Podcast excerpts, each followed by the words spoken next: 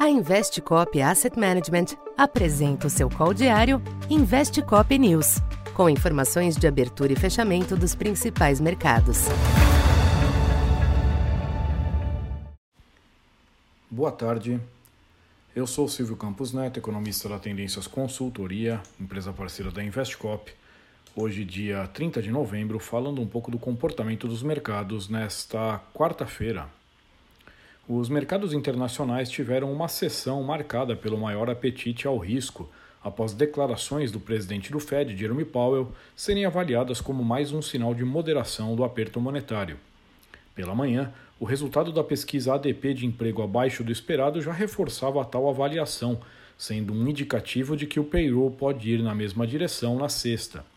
Na China, rumores de relaxamento das restrições no âmbito da Covid-0 também ajudaram na melhora de humor. Com isso, as bolsas em Wall Street tiveram um dia de fortes ganhos, enquanto o dólar cedeu ante a maioria das demais moedas. O petróleo foi pressionado por este cenário, com o barril Brent na faixa de 85 dólares. Aqui no Brasil, a melhor externa somou-se à visão renovada de que o Congresso irá desidratar a PEC do estouro.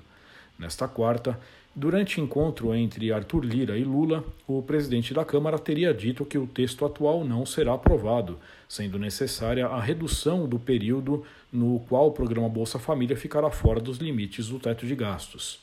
Este é um ponto crucial na avaliação do risco fiscal. Neste ambiente, favorecido também pela fraqueza global do dólar, o câmbio recuou 1,6% para 5,20, menor nível em três semanas. O Ibovespa emplacou a segunda alta consecutiva, retomando 112 mil pontos, alta ao redor de 1%. Já os DIs estenderam a correção dos excessos recentes. Para esta quinta, os mercados internacionais devem continuar digerindo os sinais de hoje, de olho em novos dados da economia norte-americana e à espera dos números oficiais do emprego por lá que saem na sexta. Amanhã, destaque para o ISM da indústria e o deflator do PCE de outubro, que deve apontar uma variação mais comedida. Aqui no Brasil, além de acompanhar o clima externo, os mercados seguem monitorando as informações da transição de governo. A expectativa de uma PEC diluída sustenta o panorama de menor nervosismo neste momento, mas incertezas ainda presentes devem limitar a melhora. Na agenda local, o PIB do terceiro trimestre deve apontar expansão moderada, em tendência de desaceleração na margem. Então por hoje é isso.